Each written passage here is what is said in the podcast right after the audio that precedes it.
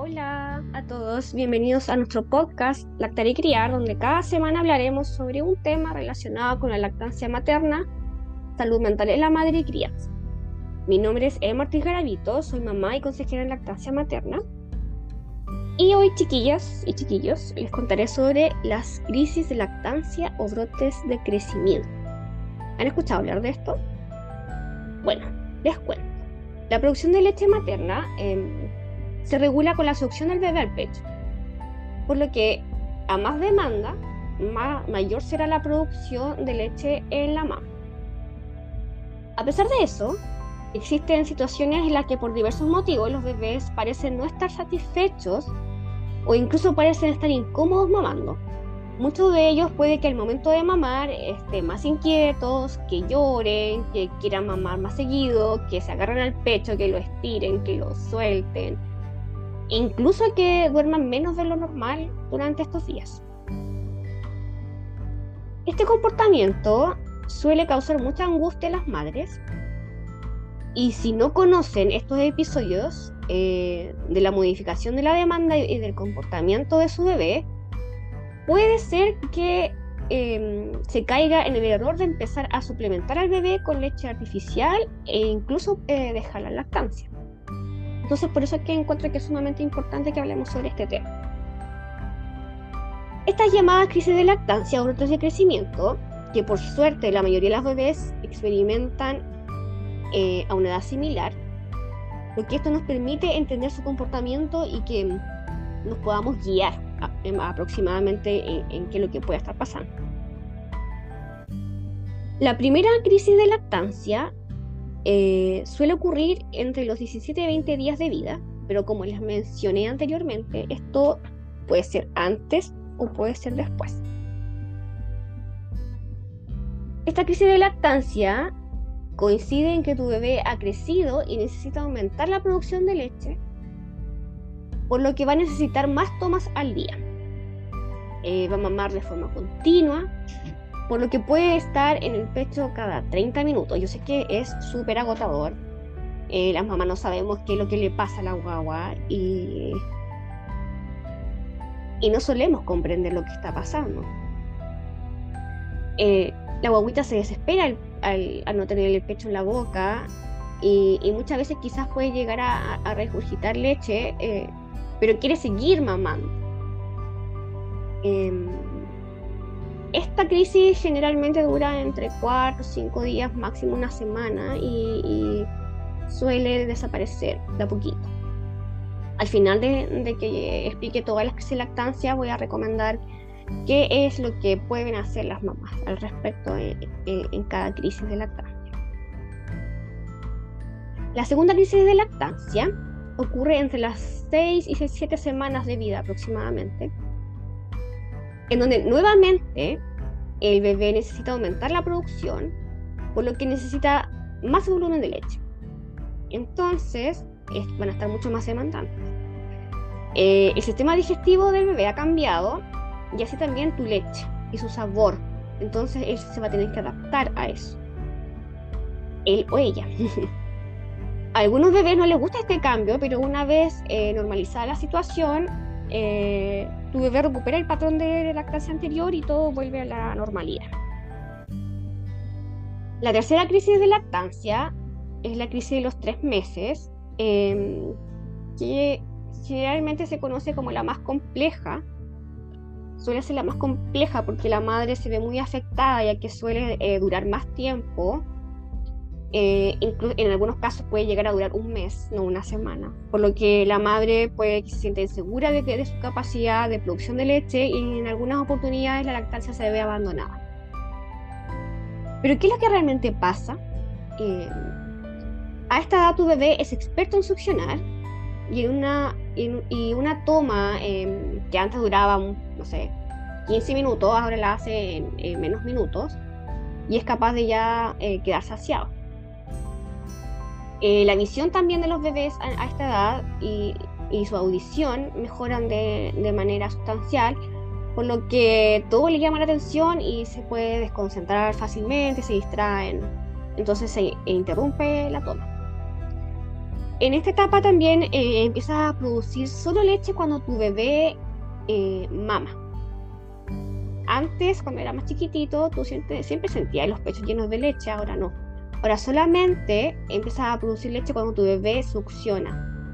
Por lo que podrías notar eh, claramente que tus pechos van a estar más blandos. y uno de repente quizás eso lo, lo relaciona a que no estás produciendo leche que, o que ya no dejaste de producir leche o que tu leche quizás es de peor calidad. Pero no es así, solo que deja de perdón, eh, almacenarse en los pechos. Me costó esta palabra. Em, por lo tanto, eh, no existe ningún motivo fisiológico para abandonar, la lactancia en esta etapa. Así que chiquillas, denle nomás con confianza, paciencia y a seguir siendo perseverante. La cuarta crisis de lactancia eh, es al año de vida.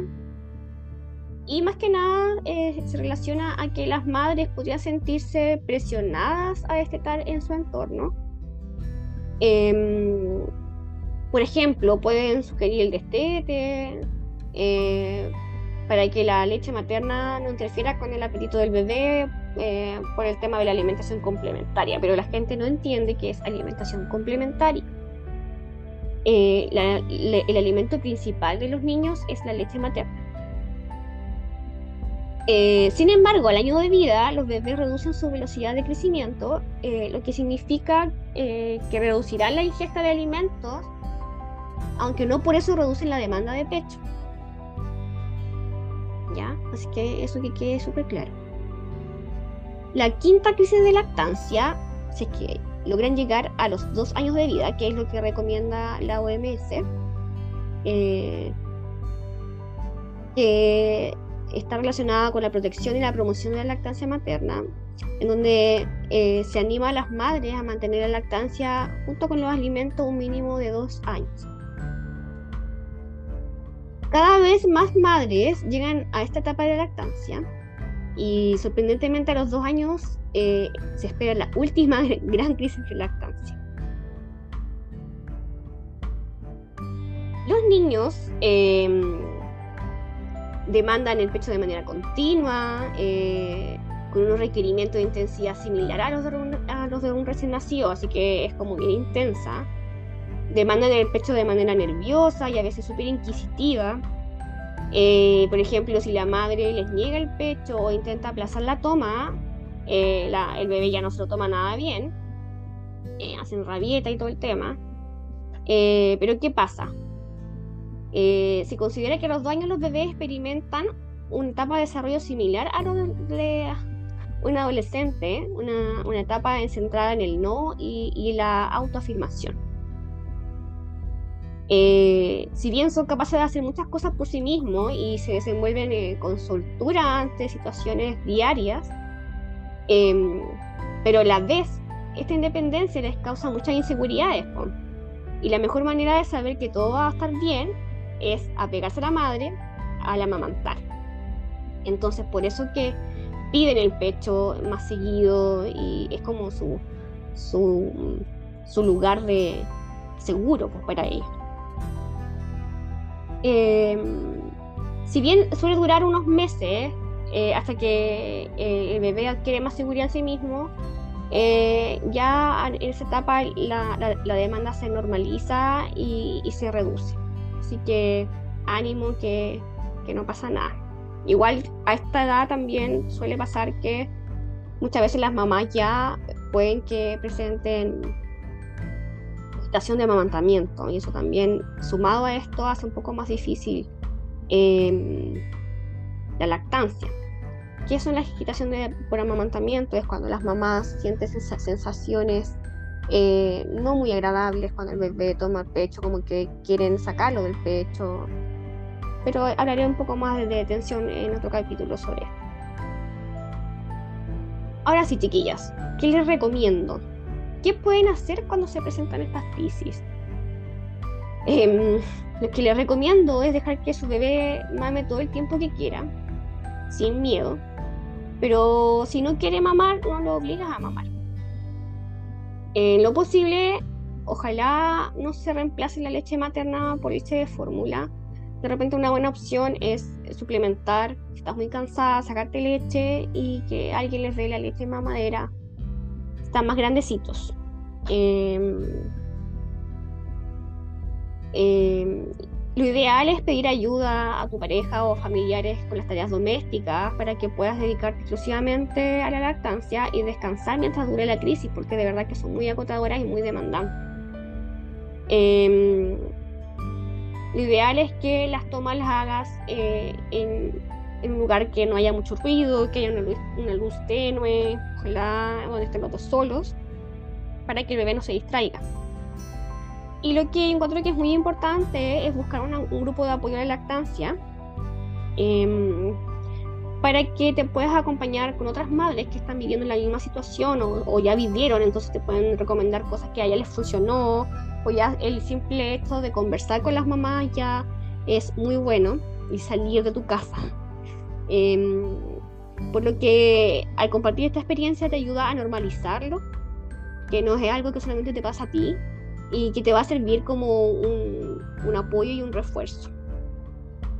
Por último, pero muy importante, em, al, presentarte, a presentarse estas crisis de lactancia te puedes abrumar al creer que tu producción de leche ha disminuido, pero no te preocupes, esto es normal, confía en ti y en tu bebé.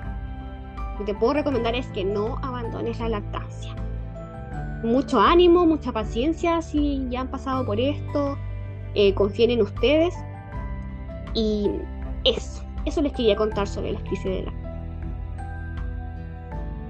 Eh, chiquillas, les quiero dar las gracias por haberme acompañado hoy. Espero que este capítulo haya sido de gran ayuda para ustedes y que les haya quedado mucho más claro de qué tratan estas crisis o brotes de crecimiento. Espero que estén muy bien, Recuerden que me pueden encontrar en Instagram como arroba elige.lactar. Y también pueden activar eh, la campanita que está en Spotify o en los podcasts de Apple para que así no se pierdan los próximos capítulos. Cuídense, hasta la próxima, que estén muy bien.